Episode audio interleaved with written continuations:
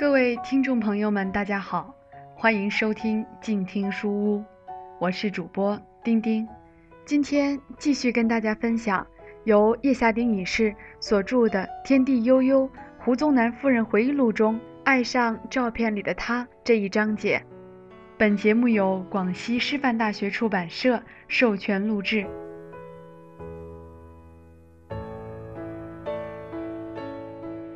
客厅里只剩下我们两个人，这时我已经知道来客是谁了。原来这几年他已经从师长升到军长，他的样子有点像那张照片，又有点不像。时间相隔七八年，人的样子是会变的。我觉得他的人比照片更加精神。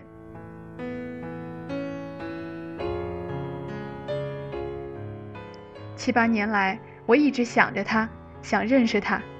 如今，我们终于面对面了。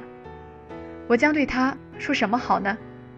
我能告诉他他是我梦里的英雄吗？我能对他表示我私心的渴慕吗？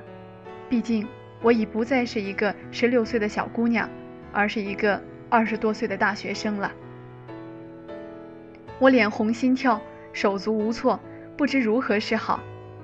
幸亏。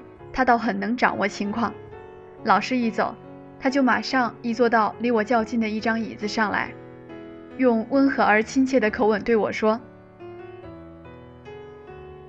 叶小姐，听说你现在在上海念书，念几年级了？三年级。念哪一系？政治经济系。呵，小姐念政治可了不起，将来一定是个女政治家。”哪里哪里，念政治是最没出息的。于是他又问了我许多学校方面的问题，这些问题最容易谈，也最不会得罪人。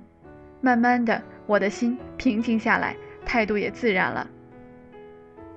等到二十分钟谈下来，我们已不再感到陌生。后来他说要等着送我老师去车站，问我要不要一道去。我心里是想说不的，口里却说是。那时时间还早，他提议我们先去附近湖滨公园散散步。我心里想，刚刚认识，怎么可以和他一同出去散步？正推辞间，郑先生来了。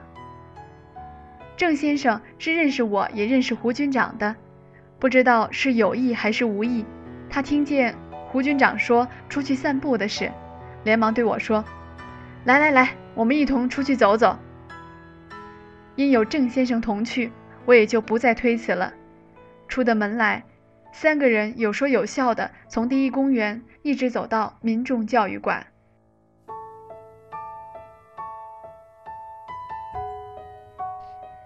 那是一个风和日丽的好日子，正是暮春三月，江南草长莺飞的时候。湖滨公园桃花盛开，香风阵阵，吹人欲醉。我走在他们两人中间，有些兴奋。也有些迷乱，脚步有点飘飘荡荡的，像走在云里。当时忽然想到小江，很盼望能在路上忽然遇到他。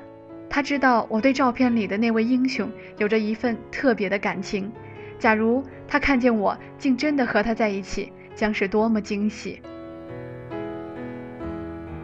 一小时之后，我们回到公馆，陪老师一同去车站。车站里人潮汹涌。好像还有些部队上车，胡军长没有和我们同车，我想可能他还要送别的人。车开动了，我向老师的秘书何小姐挥手送别。老师是素来不喜欢这些婆婆妈妈式的动作的，一上车他就进入自己预定的房间，继续处理公事去了。叶小姐，我送你回去吧。当我看着何小姐的手帕。在远去的车窗消失后，正转身要走时，忽听得后面有人对我这么说。不知道在什么时候，这位将军竟又回来了。我觉得有点不好意思，连忙说：“不了，谢谢你，我自己回去。”他好像没听见我的话一样，跟着我朝车站出口的方向跑。我想等到了车站门口再说吧。出的站来，前面正停着一辆黑色轿车。我想这车可能是他的，但又不敢断定。心里想在快到达车子时向他握手辞谢。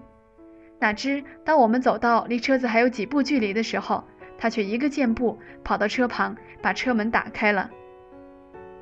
我感到很是尴尬，口里叽叽咕咕的，像是又说了一两句推辞的话，但他并不理会，只是笑嘻嘻的用他那空着的左手，很自然的把我挽上了车。我想，这简直是软性的绑票嘛！天下竟有这种强要送客的事。虽这么想，心里却是很快乐。到了家门口，也是吃中饭的时候。我想请他进去吃饭，又不好意思，毕竟我们认识还不到三个小时，只好谢谢他就算了。他也没有什么表示，只说了一声再见，就叫司机把车开走了。他走了之后，我又有点失悔，觉得可能自己对他太冷淡了，得罪了他。吃饭时，姨嫂问我这半天的情形，我都懒得讲，只好说去车站送了老师。匆匆吃了半碗饭，就跑到房里关起房门，想安静一下，使头脑清醒一点，把那紊乱的思绪理理清楚。谁知刚进到房里，外面的门铃就响了，女佣来报告，外面有客要见二小姐。她已换穿一套西装，态度潇洒儒雅，实在不像一般人所想象的军人。她问我有没有兴趣去游湖或散步。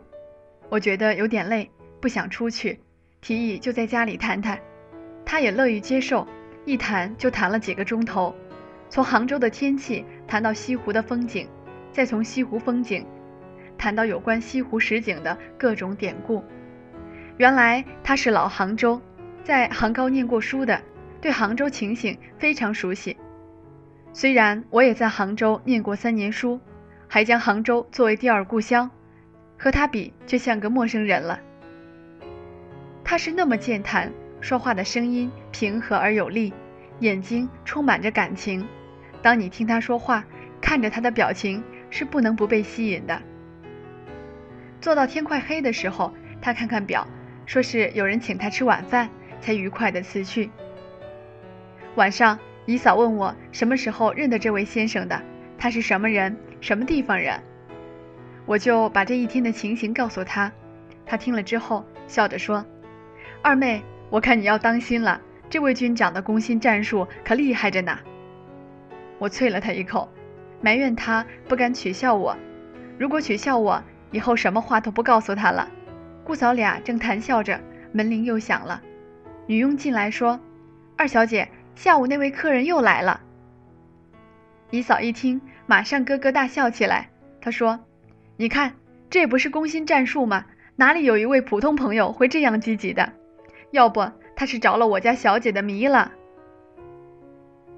在平时，我一定和他闹一场的，那时却顾不得了，只对他白了一眼，说等客人走后一定不饶他。匆匆修饰了一下，就跑去客厅。一看我进去，他连忙迎了起来，一边和我握手，一边问我。我晚上来看你是不是方便？我想你既然来了，还说什么？就笑着说没有关系。于是我们又开始聊天。这一次他和我谈历史，我早就听说他对历史很有研究，问了他许多历史上的问题，他都对答如流，对每一件事说来都是如数家珍，并且常常有自己独到的见解。越谈，我对他越佩服。后来我问他一些有关战争的问题，以及关于他的种种传闻，他却避而不答了，只是说这些都是枯燥的题目，我们还是谈些有趣的事吧。我也就不便再问下去了。那天他做到十一点多钟，临走时约我次日同去西湖探胜，说定早上九点来接。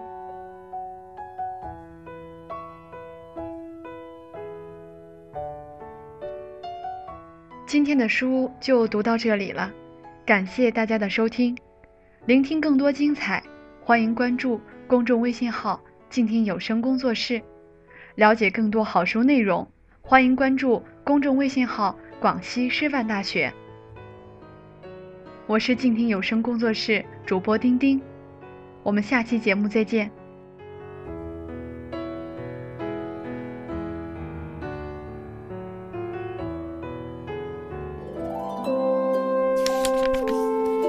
读书是我们了解世界的方法，也是我们每天最好的娱乐。每读一本书，都是一次修行。静听书屋，陪你在每一段向往阅读的路上。